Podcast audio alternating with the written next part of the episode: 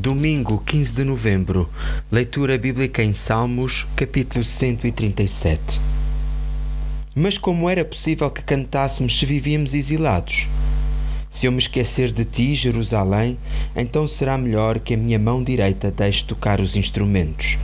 Que a língua se me pegue ao paladar, se eu, se eu for capaz de me esquecer de ti, Jerusalém, e se tu não fores toda a minha alegria.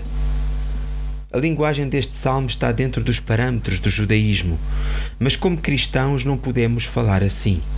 Vivemos na era da graça e o Senhor Jesus manda-nos amar os nossos inimigos.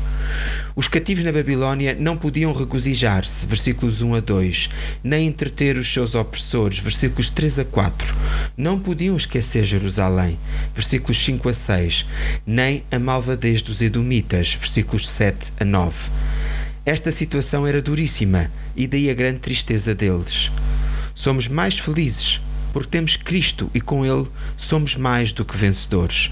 Leia Romanos, capítulo 8, versículos 37 e 38. O profissional Pão do Céu é apresentado pela União Bíblica de Portugal. A União Bíblica é uma organização cristã internacional e interdenominacional que usa a Bíblia para inspirar crianças, adolescentes e famílias a conhecerem a Deus. Para mais informações, visite o nosso site em